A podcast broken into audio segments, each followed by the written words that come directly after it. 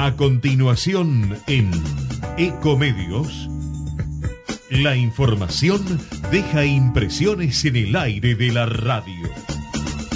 Radio Fotos, con la conducción de Santiago Magrone.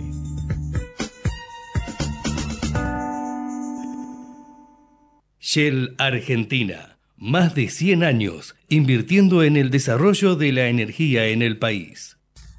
Para TGS, tu seguridad y la de nuestro sistema es un tema de atención y trabajo permanente. Si tenés planeado realizar una actividad cerca de nuestros gasoductos o si ves una excavación u otra irregularidad en nuestras instalaciones, por favor, comunícate al 0800 999 8989, las 24 horas, los 365 días del año.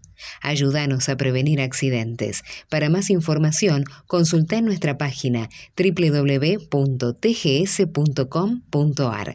TGS, comprometidos con la vida. La empresa número uno en energía renovable de la Argentina. Lidera con el propósito de hacer del mundo un lugar mejor Lidera con actitud positiva y entusiasta, aprendiendo de los errores. Lidera con resultados concretos.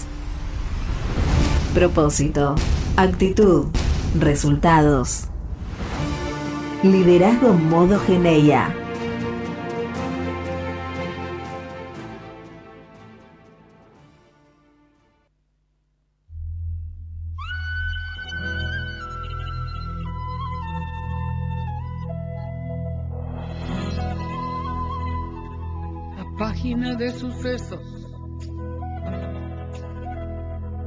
El mercurio y la estafeta. Entre dietas para obesos, chismes y falsos profetas, confirmaba que sin beso se marchitan las violetas. Sí. Maldigo del alto cielo que no se expropió su canto, sus décimas, su pañuelo, su quincha mal y su llanto, viola de chicha y pomelo, las del espanto, y así. Habráse visto insolencia, mismo y alevosía. Contaminan la decencia, secuestran la fantasía. Cuando clama la inocencia, llaman a la policía. Sí.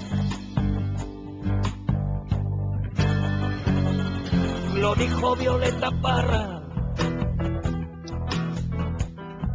hermana de Nicanor.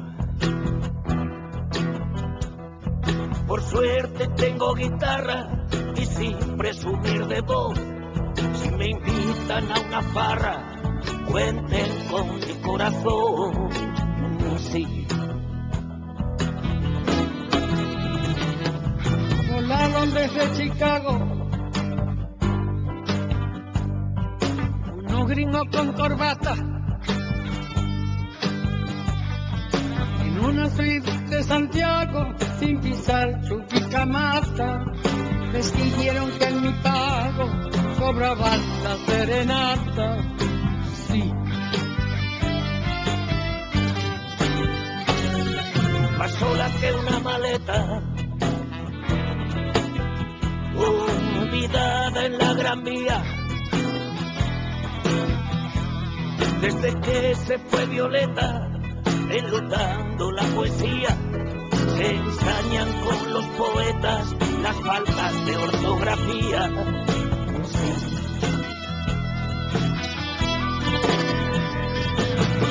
Cuequita de mi Chile, los listos de Washington, la mancillan con fusiles que acribillan la razón. A la ya sean los desfiles y el Cristo que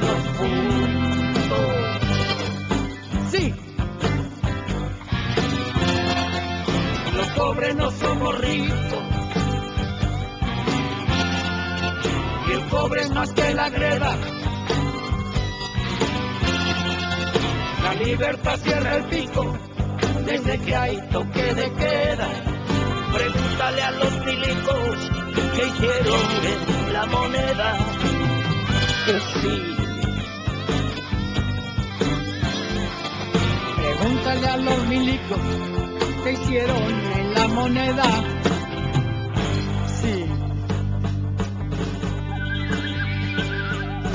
Pregúntale a los milicos que hicieron en la moneda. Sí, sí. Pregúntale a los milicos que hicieron en la moneda. Sí.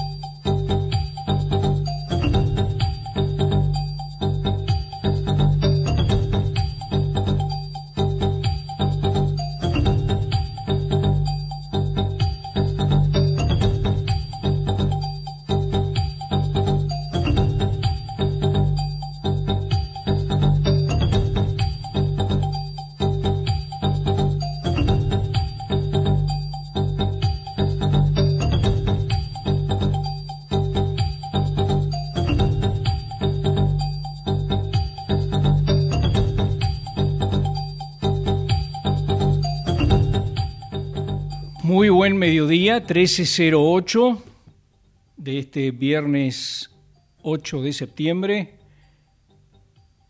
Quien les habla, Santiago Magrone, está aquí integrando un equipo junto a Fernando Gañete en deportes, Natalia Gozalo en la operación técnica, para hacer para ustedes una nueva edición de Radio Fotos por Ecomedios.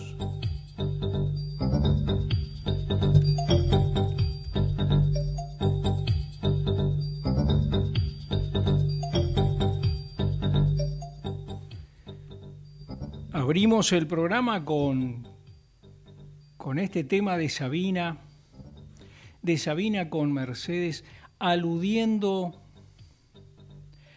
aludiendo al golpe de Estado cometido o encabezado por Augusto Pinochet contra el gobierno democrático de Salvador Allende hace 50 años.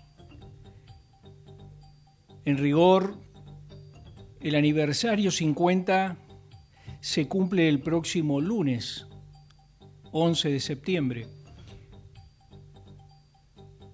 Un, un aniversario que dará lugar a una conmemoración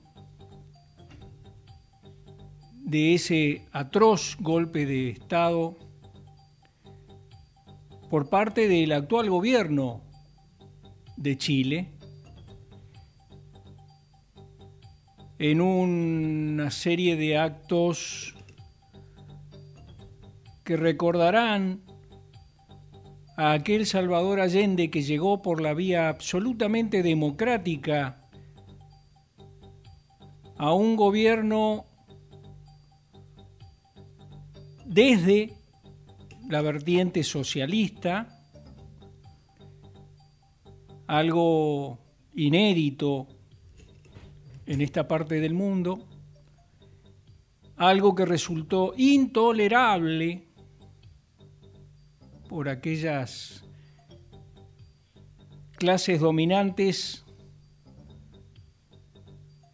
digo, hacia el interior de la estructura socioeconómica política chilena y terminó siendo intolerable incluso para el entonces gobierno de los Estados Unidos, de lo cual todavía puede o podría dar cuenta el entonces canciller norteamericano, Kissinger. Sí, porque Kissinger está vivo, acaba de cumplir 100 años.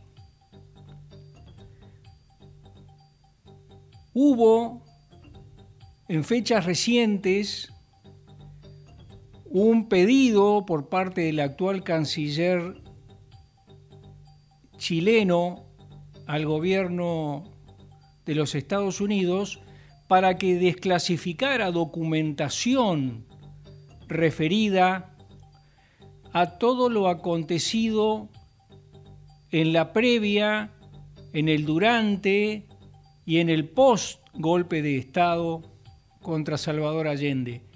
Algunos documentos pudieron conocerse, algunos documentos fueron difundidos y resultaron ratificatorios respecto de la acción de Henry Kissinger en representación del gobierno estadounidense en la gestación de ese golpe de Estado cometido por Augusto Pinochet. Esta semana se conoció una decisión del gobierno nacional, del gobierno de Alberto Fernández, que implicó quitarle a Augusto Pinochet la posibilidad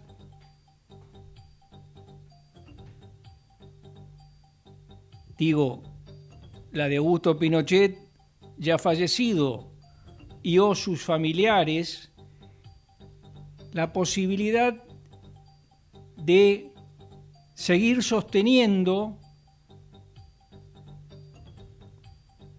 que había sido con, este, condecorado por las dos principales órdenes militares de la República Argentina, una de las cuales le fue concedida a Augusto Pinochet por el dictador argentino Videla, y la otra le fue concedida en su momento por el gobierno de, que encabezó Carlos Menem. El presidente Alberto Fernández, por estas horas, está formando parte de la reunión del G20 que se realiza en la India.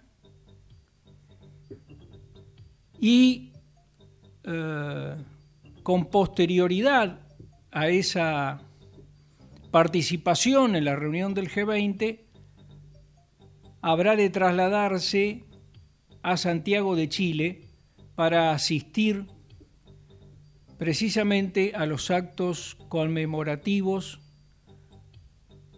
de, esa, de ese terrible golpe de Estado y que no han hecho más que revalorizar la importancia de la gestión de un Salvador Allende que llegó, repito, por la vía del voto popular mayoritario al gobierno de Chile. Digo, la mención también tiene que ver con, con que ese golpe de Estado abrió y dio lugar luego a un recorrido similar, digo, de golpes de Estado y de gobiernos militares en otros países de la región. También, por supuesto, a la tragedia que implicó ese golpe de Estado, igual que el golpe de Estado acometido en 1976 en la Argentina, la violencia que implicó y el terror que implicó para la sociedad argentina el ejercicio de una dictadura militar que por estas fechas, algunos por desconocimiento, otros por objetivos políticos claramente manifestados por ellos mismos, procuran hoy por hoy reivindicar. Días para la reflexión por lo que pasó en Chile, por lo que pasó en Argentina, por lo que pasó en Uruguay.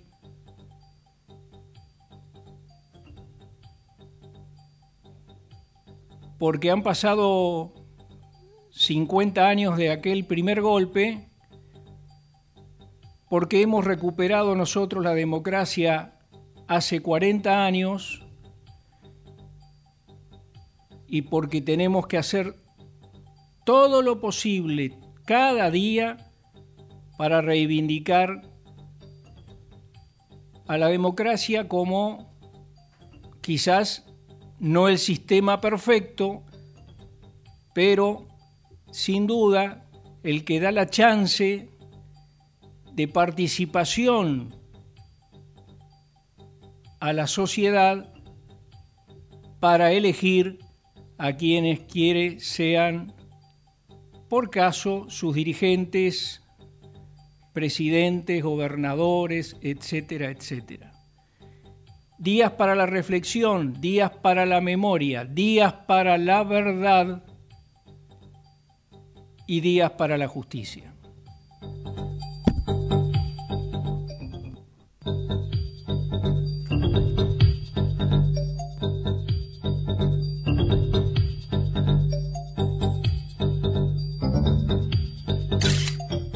Radiofotos, Deportes.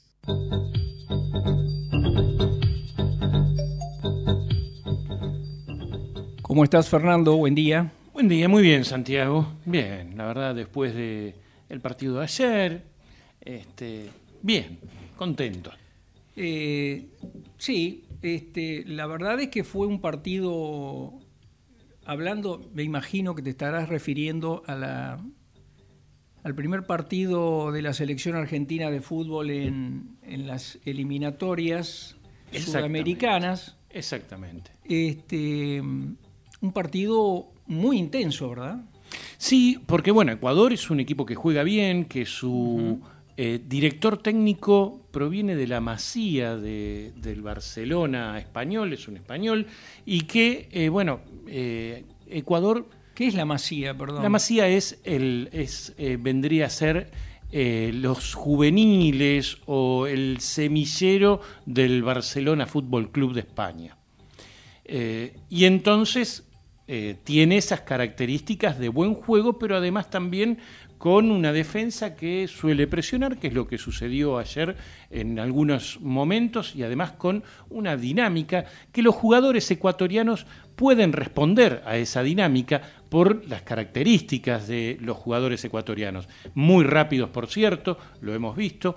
Y la selección argentina que eh, con la tranquilidad de haber conquistado el título del mundo, pero sin eso que se relajen, eh, ha demostrado que van por más Y realmente fue un lindo partido donde la selección argentina con figuras como Cuti Romero en el fondo, como Rodrigo de Paul y el propio Lionel Messi que cuando el partido está cerrado tiene esas cosas que eh, un tiro libre cerca del área parece que fuera un penal, ¿no? Esto es algo que es muy llamativo porque no en cualquier equipo ni en cualquier jugador un tiro libre cerca del área uno tiene la expectativa que puede ser gol.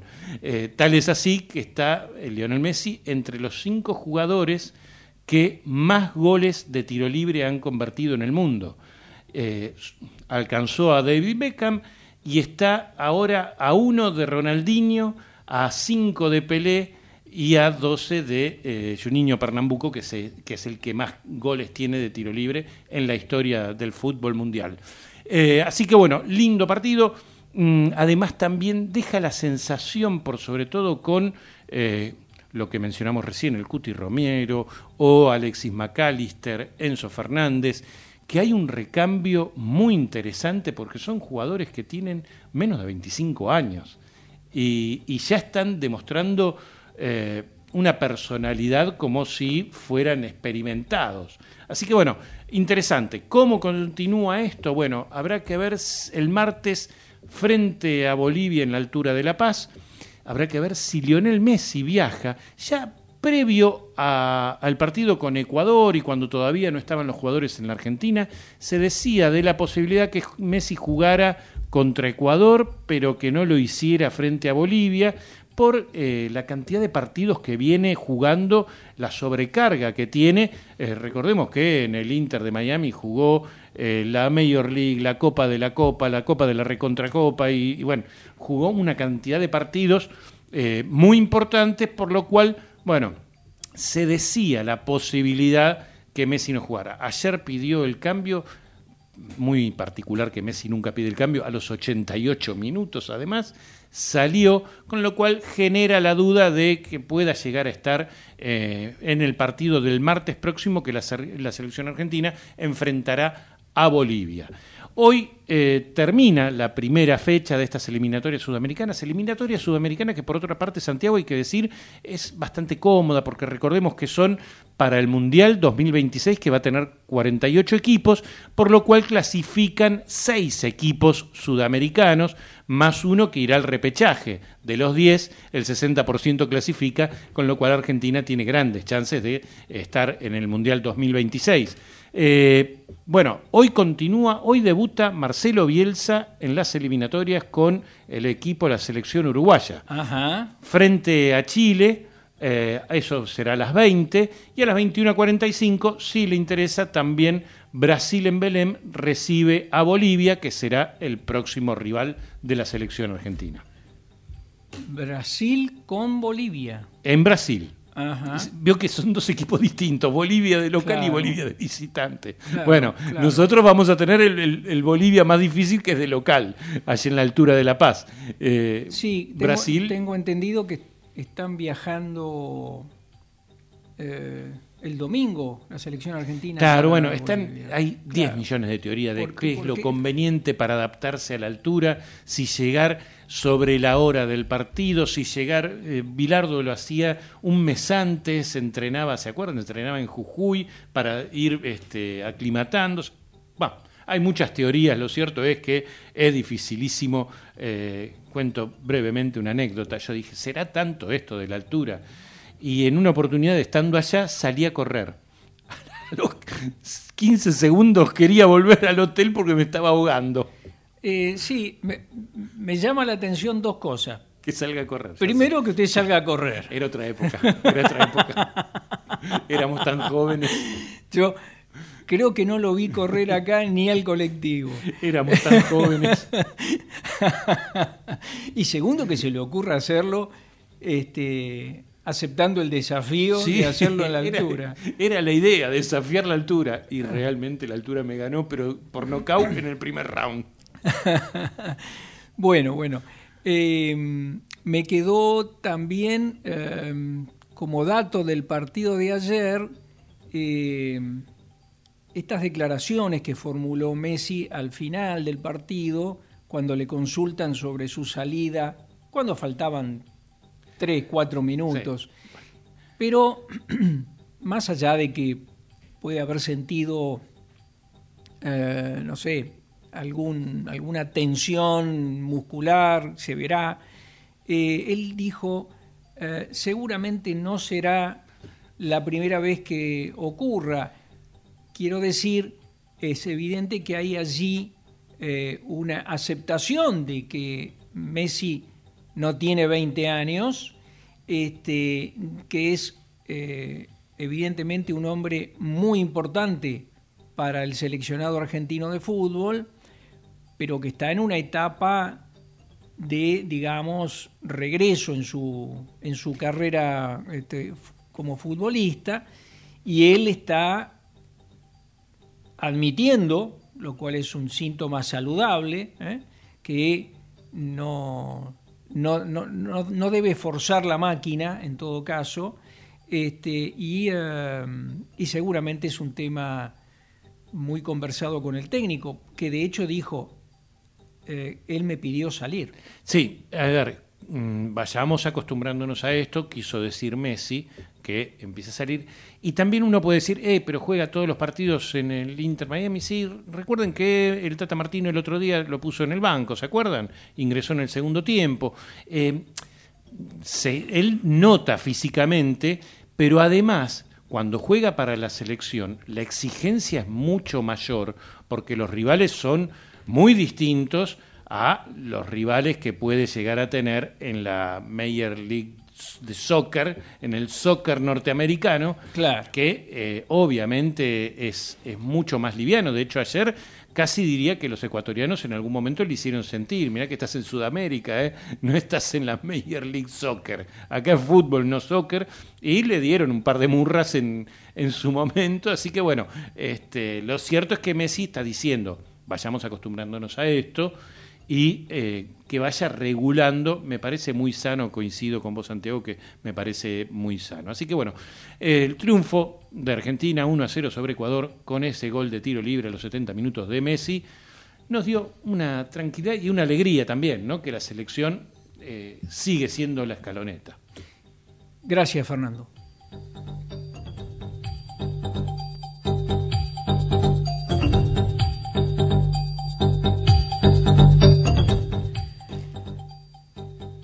Se conoció hace pocas horas una resolución de la jueza estadounidense Loretta Presca que se inclinó a favor de los fondos buitres en una demanda contra la nacionalización de la petrolera YPF eh, y en consecuencia falló por, eh, en favor de un pago que debería realizar el eh, Estado argentino eh, a estos fondos buitres que este, estaban reclamando en un juicio en Nueva York este, y que en consecuencia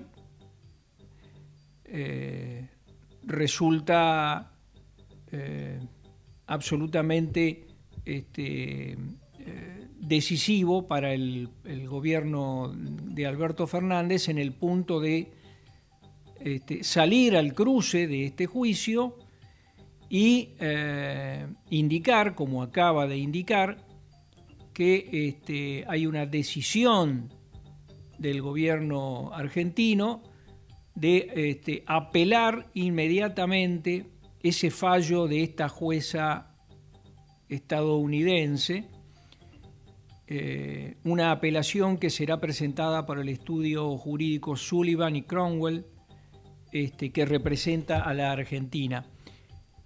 El gobierno argentino apelará inmediatamente el fallo de la jueza Loreta Presca, anunció la portavoz presidencial Gabriela Cerruti, este, eh, a través de las redes sociales. Cerruti está precisamente en estos momentos integrando la eh, comitiva que encabeza el presidente Alberto Fernández en eh, la reunión del G20 a la que hice mención en el arranque de esta edición. Seguiremos defendiendo la soberanía energética y nuestra empresa estatal IPF frente a los fondos buitres, señaló la funcionaria en declaraciones que han reproducido eh, varios portales, entre otros el que acabo de leer, el de página 12. Vamos a un corte.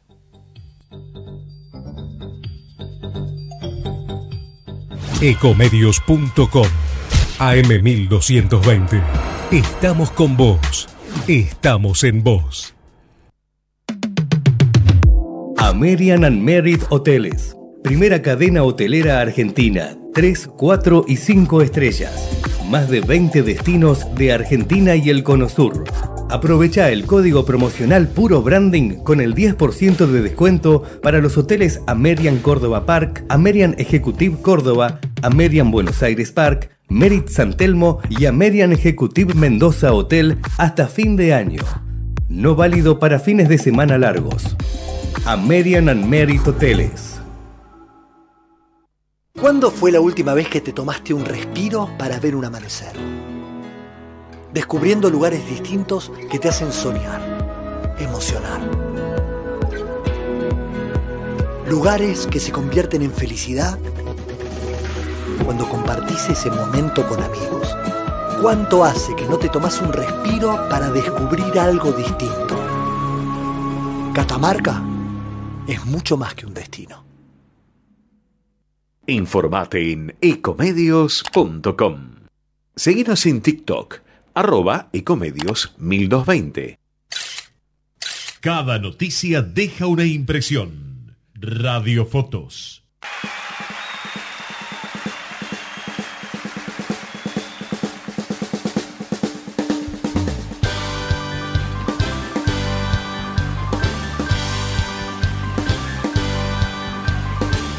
Gloria a Dios en las alturas recogieron las basuras de mi calle ayer a oscuras y hoy sembrada de bombillas. Y colgaron de un cordel de esquina a esquina un cartel y guirnaldas de papel lilas, rojas y amarillas. Y al darles el sol la espalda, revolotean las espaldas bajo un manto de guirnaldas para que el cielo no vea. En la noche de San Juan, como comparten su pan, su parienta y su galán, gentes de cien mil raleas. Y apurar, ellos espero si queréis venir pues cae la noche y ya se van nuestras miserias a dormir. Vamos subiendo la cuesta y arriba mi calle se vistió de fiesta.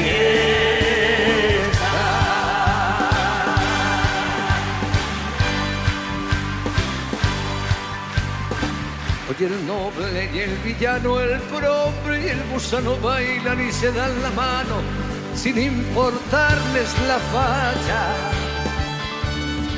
Juntos los encuentra el sol a la sombra de un farol empapados en alcohol, bagreando una muchacha. Y con la resaca cuestas vuelve el pobre a su pobreza, vuelve el rico a su riqueza y el señor cura su ceniza. Se despertó el bien y el mal, la rica al rosal, la puta pobre al portal y el avaro a las divisas. Y se acabó. El sol nos dice que llegó el final. Por una noche se olvidó que cada uno es cada cual. Vamos bajando la cuesta, que arriba en mi calle se acabó la fiesta.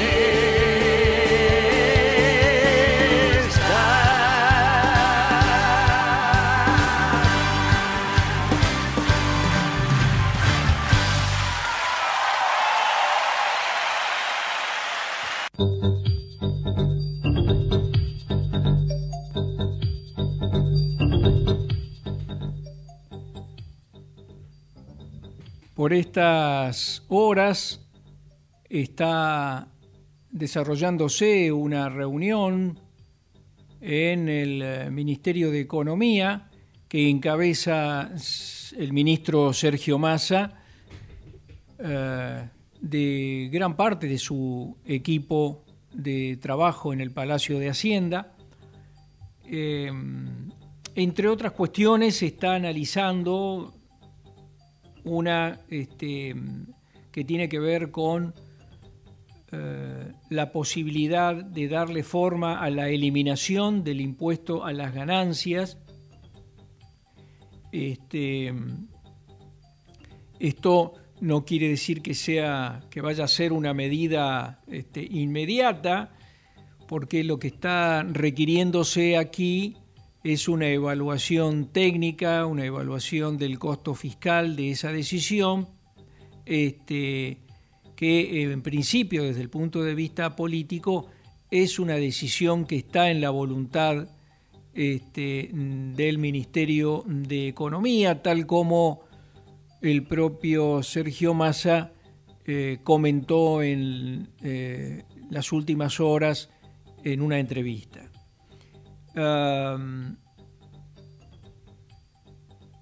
en este sentido, eh, hay que, hay que acotar que por tratarse, digamos, el, el impuesto a la ganancia es un impuesto que está respaldado por una ley específica y que por lo tanto eh, una modificación este, de, esta, de, este, de este impuesto o su eliminación este, requiere precisamente de este, un tratamiento en el ámbito parlamentario, para lo cual, este, por otra parte, el gobierno necesitará garantizarse contar con los votos suficientes.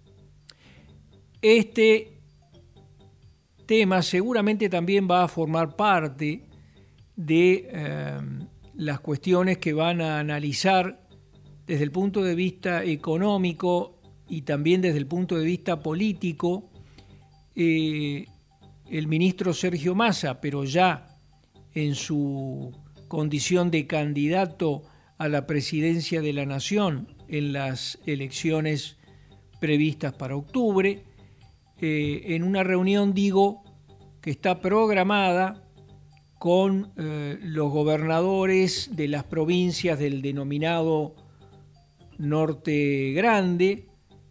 Eh, eh, estoy hablando de Salta, Chaco, Formosa, Tucumán, Santiago del Estero, La Rioja, Catamarca. Bueno, eh, San Luis. Bueno, una reunión que va a tener lugar este, precisamente en Tucumán eh, hoy y mañana sábado.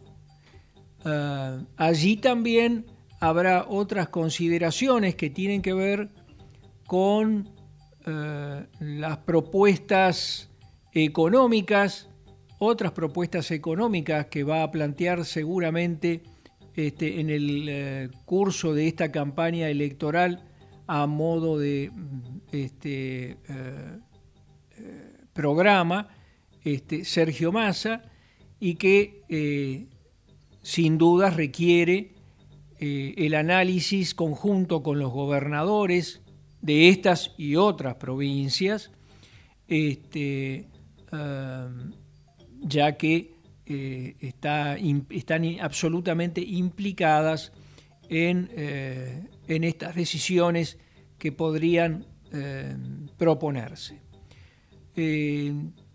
también aquí, entre otras cosas, está, estará en consideración lo que han propuesto otros candidatos a la presidencia de la Nación. Este, me estoy refiriendo particularmente al caso de Patricia Bullrich, este, encabezando la fórmula de Juntos por el Cambio, y el caso de Javier Milei, encabezando la fórmula por eh, la libertad avanza. Toda vez que, eh, bueno, varias de las medidas preanunciadas este, y, este, y, ratificadas luego por eh, estos candidatos, eh, bueno, han encendido ciertamente luces de alarma por parte de las administraciones provinciales. Em, así que eh, será seguramente eh, intensa la reunión en términos políticos este, eh, que se está organizando en Tucumán este, entre el ministro y candidato presidencial de Unión por la Patria y los gobernadores de esa región del país.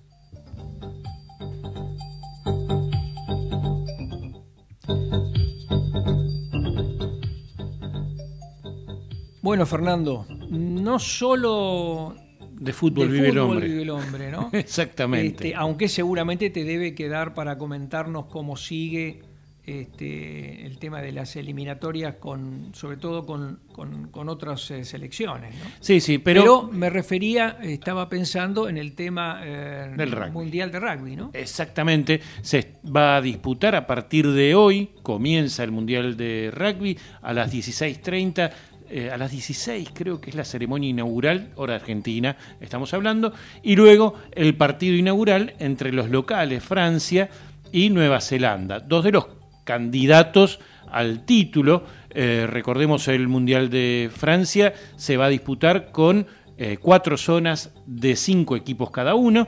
Y mañana será el debut de la selección argentina frente a Inglaterra, que es un duro hueso de roer. La Argentina tiene en su zona a Inglaterra, Samoa, Japón y Chile. Quizá Inglaterra y Samoa son los dos rivales más difíciles de los cinco equipos. Dos son los que clasifican a los octavos de final. Así que bueno, veremos el 22 de octubre termina el, Mundial.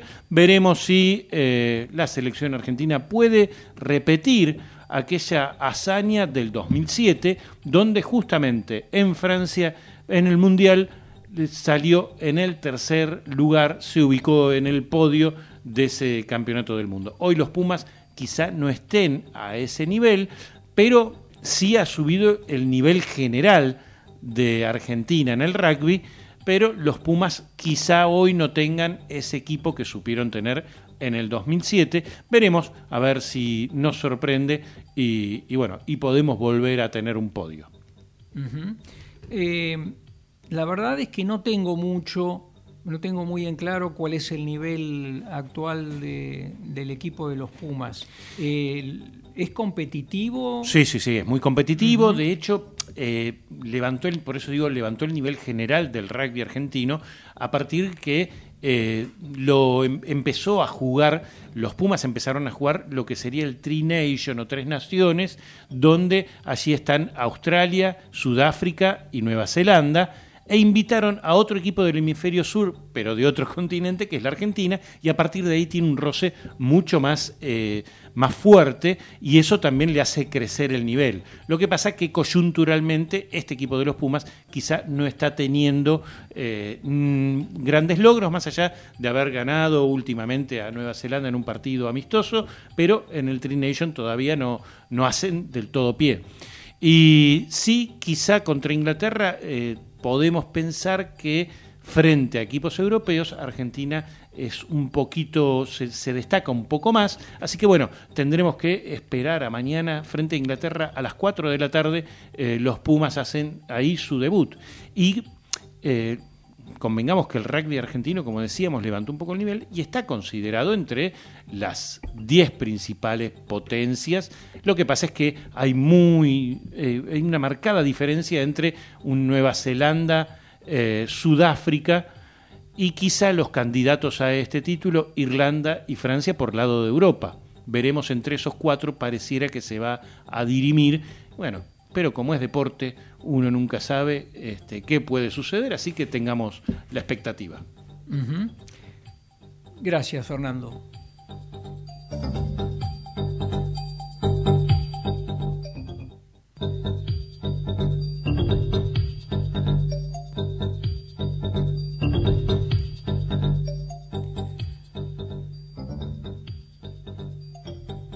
Considerando lo que les comentaba respecto de esta resolución de la jueza neoyorquina Presca este, contra el Estado argentino en relación eh, a IPF. Bueno, digo, me acordaba de otros fallos de la justicia estadounidense este, eh, contra la Argentina y en favor de los fondos buitres. Eh, me acuerdo de, y seguramente ustedes se acordarán también de ese juez Tomás Griesa, este, eh, fallando una y otra y otra vez este, en favor de los fondos buitres. Digo,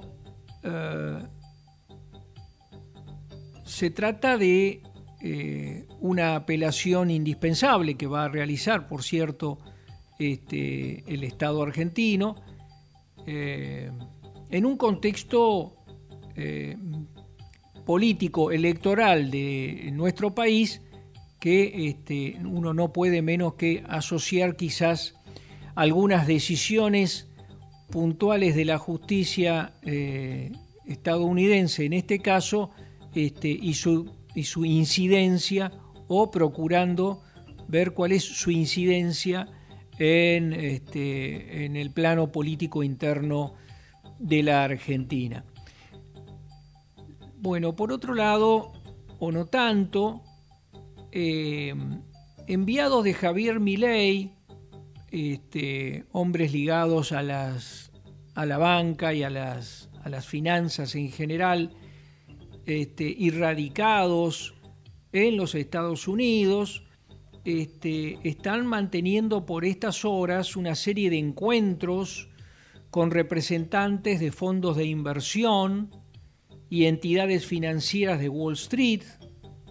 Este, eh, según trascendió en la semana, de hecho, eh, algunos de estos nombres le fueron acercados este, al candidato presidencial Milei por el expresidente Mauricio Macri, este, cuya actitud es por lo menos llamativa, este, eh, vista desde el interior de Juntos por el Cambio y según parece en particular por la propia candidata este, Bullrich. ¿no? Bueno, lo concreto es que se están desarrollando esos encuentros con representantes de fondos de inversión y entidades financieras y también eh, ha trascendido este, la inminencia de un viaje del propio Milley para sostener una reunión con estos representantes de fondos de inversión y entidades financieras que operan en Wall Street, este, en los que algunos interpretan como un, este, intento de morigerar este, cierto escepticismo que están despertando en ese ámbito las propuestas de, del candidato más votado en las pasos. Eh, uno de los temas tiene que ver con la cuestión de la dolarización este, en la Argentina. ¿eh? Eh, ha despertado mm, dudas la posibilidad de avanzar con esa propuesta por parte de Miley, este, quien por otra parte en las últimas jornadas, bueno, ha morigerado bastante este, sus eh, declaraciones en este sentido. En otros no ha morigerado nada, digamos, ¿no? Este, pero bueno, se conoció que el Instituto de Finanzas Internacionales este, y eh, IIF por sus siglas en inglés, que nuclea al 38 de los principales bancos del mundo, publicó un informe que cuestiona esa propuesta, la de la dolarización, este, a la vez que desmistifica el resultado de la experiencia ecuatoriana. Ustedes saben, la economía ecuatoriana está dolarizada hace añares Este, y eh, si bien esto ha implicado eh, una contención en cuanto a los índices de inflación en Ecuador, muy lejos está de haber dado eh, los mejores resultados en materia de este, desarrollo de ese país y mucho menos, mucho menos de una adecuada distribución del ingreso entre la población ecuatoriana. Eh, tema sobre el cual probablemente este, a, mi ley no le quite el sueño, digamos, ¿no? Digo por declaraciones que ha formulado. Eh, así que, bueno, están aconteciendo cosas en este momento este, en Nueva York que uno en su condición de periodista no puede menos que intentar este, analizar si corresponde o no asociar ciertas resoluciones judiciales con ciertas reuniones que se están manteniendo este, en Wall Street.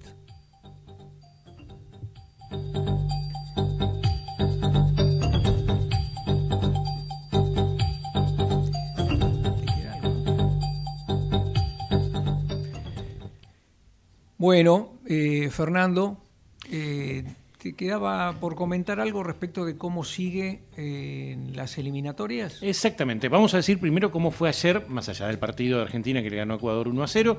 empataron Paraguay y Perú 0 a 0 sin goles y Colombia le ganó 1 a 0 a Venezuela. Como dijimos, hoy van a enfrentarse Uruguay frente a Chile y también Brasil hará lo propio con Bolivia. Y el martes será eh, la segunda fecha de estas eliminatorias sudamericanas, donde a las 5 de la tarde, en la altura de La Paz, la Argentina va a enfrentar a Bolivia.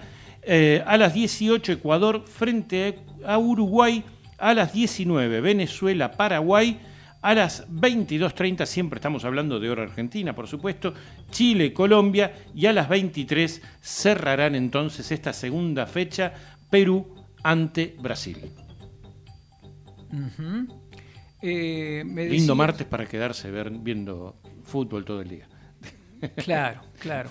Este, bueno, no sé, eh, yo lamentablemente este, no, no, no voy a poder porque tengo ahí algunas cosas agendadas. Pero me pareció, eh, me entero que es muy temprano el partido de la Argentina el martes. A las 5 de la tarde. Claro, 5 de la tarde del martes este, frente a Bolivia. personalmente no me viene muy bien. Este, pero bueno. Eh, y si no puede ver Venezuela-Paraguay a las 19, ya está, más o menos. Ajá. A las 22.30 Chile-Colombia. Y si no, ya es demasiado tarde a las 23 Perú-Brasil. Ajá. Si sufre de insomnio, no mejor. No, la verdad, le digo, eh, a mí me da placer ver jugar a la Argentina, porque la verdad es que este, juegan muy bien, juegan muy bien. Más allá de, algún circunstancial este, altibajo en un momento dado de un partido, este, eh, se han visto algunas cosas muy, muy interesantes. Por ejemplo, usted hizo mención a uno de los defensores, uno de los... El Cuti Romero, que por momentos se iba arriba como si fuera un delantero, sí. Este, con una personalidad y una fuerza que, habría que ponerle alguna campaña política, ¿no? No, digo, me, a mí me, gustó, me gusta, porque además yo presto particular atención a las defensas, ¿eh? quizá porque cuando... Linda, dupla Romero-Tamendi, ¿no? Esa dupla muy buena, muy es buena. interesantísima. Probablemente eso tenga que ver con que en algún momento, cuando yo he jugado al fútbol, lo hacía como defensor y... A mí me dijeron que usted tenía una mezcla de Mostaza Merlo con Bocini. Tenía el quite de Bocini y la habilidad de Mostaza Merlo. veo, veo que el que se lo dijo me conoció. este, bueno, no, pero lo del Cuti Romero, eh, excelente ayer. Sí, sí, sí. Eh, excelente. Y muy lindo también Enzo Fernández y McAllister en el mediocampo. Sí, eh, tiene, tiene una jugada con un, que hizo una especie de que con el taco Enzo Fernández este, levantó una pelota eh, no para darse el lujo, sino porque la jugada mismo reclamaba una reacción tan, tan pronta. Eh, pero para eso hay que tener la capacidad de, un jugador de, esa, sí, ese nivel. Nosotros este, nos dislocamos la cadera, seguro. Pero no me caben dudas. Eh, en fin, eh, gracias Fernando.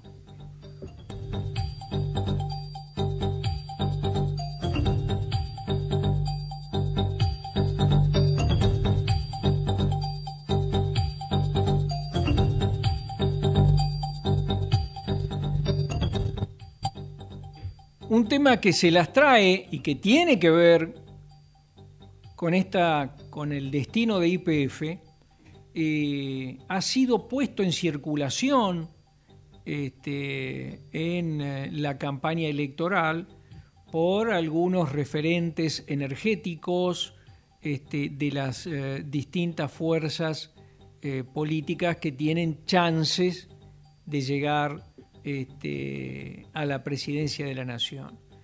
Uno de ellos es Eduardo Chirilo, que es el principal referente en temas de política energética del candidato presidencial Javier Milei, quien puntualizó que en el caso de llegar al gobierno, eh, IPF será privatizada mediante la venta del paquete accionario en manos del Estado, este, señalando que en una primera etapa se buscará, dijo, generar un marco jurídico que asegure una venta confiable y segura.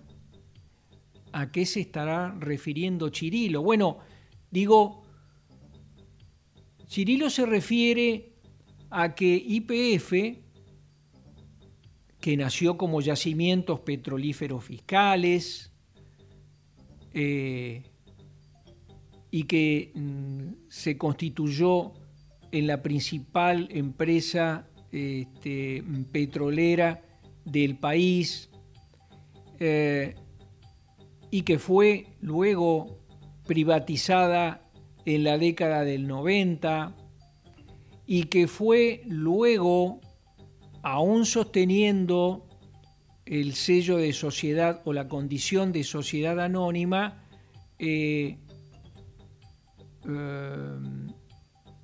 fue eh, decisión del gobierno de Cristina Fernández de Kirchner en el año 2012 la adquisición del 51% del paquete accionario de IPF por entonces en manos de la española Repsol. Vale decir, IPF no es hoy una empresa estatal, no es aquella yacimientos petrolíferos fiscales, pero tampoco es la empresa totalmente eh, privada que era hasta el año 2012. Precisamente eh, este fallo que acaba de sacar la, la jueza Priesca tiene que ver con aquella decisión, aquella operación, aquella compra del 51% de las acciones, es decir, de las acciones mayoritarias que tenía IPF, tenía Repsol y tenían también otro socio local, el grupo Petersen, este, ustedes recordarán tal vez. Bueno, eh, lo que hicieron estos fondos buitres es hacerse de un reclamo que había presentado, habían presentado en, este, eh, en su momento el, eh, el grupo Petersens, y este, lo tomaron para sí y plantearon este, el juicio contra el Estado argentino que da lugar a esta resolución que acabamos de conocer.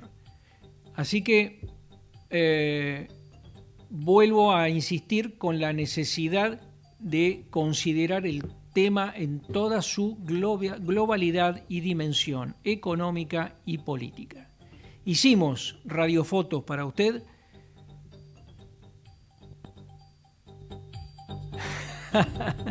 Me mira, Fernando Gañete en Deportes, Natalia Gozalo en la operación técnica, quien les habla, Santiago Magrone les desea un buen fin de semana y les propongo nos volvamos a encontrar si Dios quiere, el próximo viernes a las 13 por Ecomedios para una nueva edición de Radio Fotos.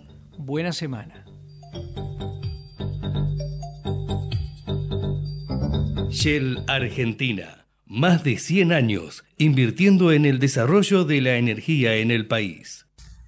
Para TGS, tu seguridad y la de nuestro sistema es un tema de atención y trabajo permanente. Si tenés planeado realizar una actividad cerca de nuestros gasoductos o si ves una excavación u otra irregularidad en nuestras instalaciones, por favor, comunícate al 0800 999 8989, las 24 horas, los 365 días del año. Ayúdanos a prevenir accidentes. Para más información, consulta en nuestra página www.tgs.com.ar. TGS, comprometidos con la vida. La empresa número uno en energía renovable de la Argentina. Lidera con el propósito de hacer del mundo un lugar mejor Lidera con actitud positiva y entusiasta, aprendiendo de los errores. Lidera con resultados concretos. Propósito, actitud, resultados. Liderazgo modo Geneia.